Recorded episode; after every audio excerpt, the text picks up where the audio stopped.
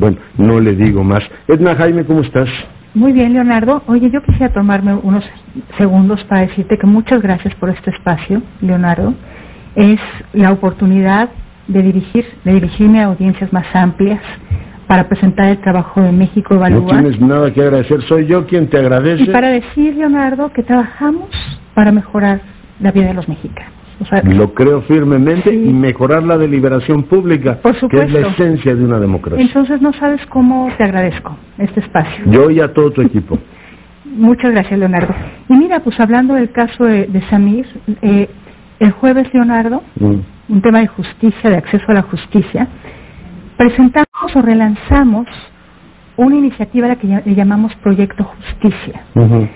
¿Por qué es importante, Leonardo? Porque no queremos soltar el tema de nuestro sistema de justicia penal. Un tema que platico contigo de manera muy frecuente porque está en el corazón de nuestras preocupaciones. O sea, tenemos que mejorar la calidad de la justicia porque si mejoramos la calidad eh, y la eficacia de nuestro aparato de justicia, muchos de los temas que más nos lastiman se resolverían, Leonardo. Mm. Temas de impunidad, pero temas también de eh, eh, pues esclarecer hechos, hechos delictivos, eh, delitos de alto impacto. Que, de alguna manera, si resolvemos el tema de la justicia, vamos a estar encontrando en este país solución a muchos otros problemas.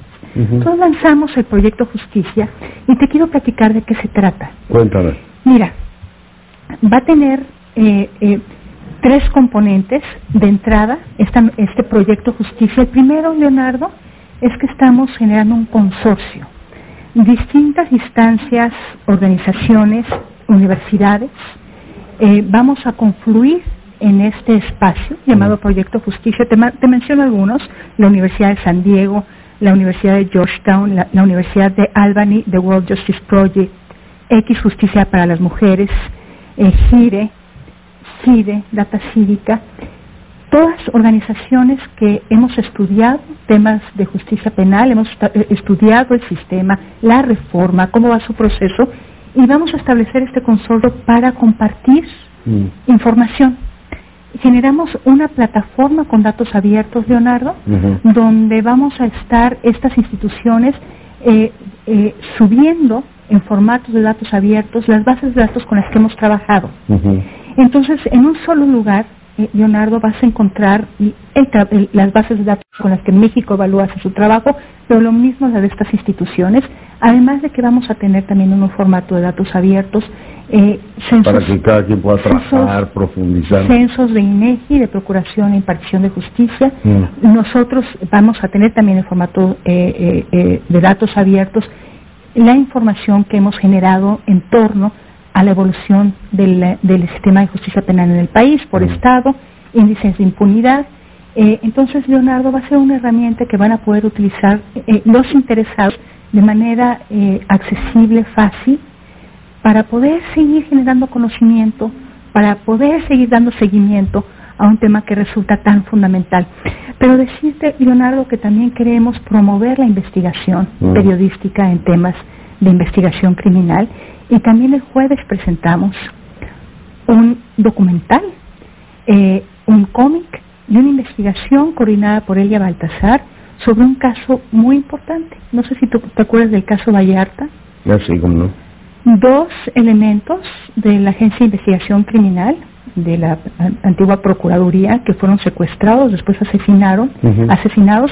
Y es interesantísimo estudiar el caso porque demuestra que sí cuando hay una buena organización de los distintos eh, elementos que, que, hacen la investigación criminal, se dan resultados.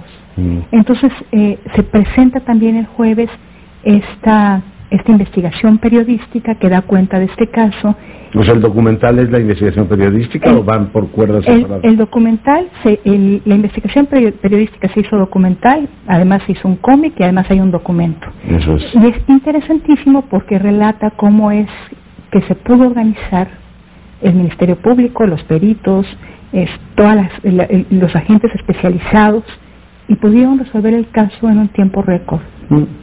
Entonces, si quieren, sí se puede. Siempre hablamos de impunidad, pero aquí estamos presentando un caso exitoso Mm. y hacemos eh, énfasis en cuáles fueron los elementos que hicieron exitoso el caso de Leonardo. Luego es interesante, será interesante verlo. Entonces es una invitación a que quien- a los estudiosos del tema en un espacio donde van a poder acceder a datos en formato abierto, investigaciones y para los periodistas un lugar al- al que queremos que acudan supuesto.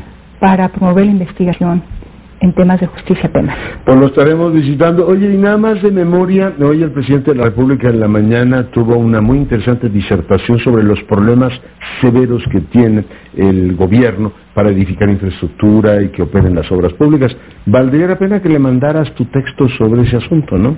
Se llama Ojos a la Obra, el documento, y lo que hicimos fue O sea, eh, con los atentos saludos, oiga, sociedad civil, Revisamos- tanques de pensamiento trabajan para que este país funcione mejor. Revisamos ahí los contratos de tres obras emblemáticas de la administración pasada, el aeropuerto, el tren elevado y el Paso Express, Leonardo, y mostramos cómo eh, se hace un uso, eh, eh, pues, creemos que indebido de mecanismos extraordinarios, mecanismos que no son competitivos, y cuando hay licitaciones, licitaciones no hay suficiente rivalidad, y esto genera muchos problemas.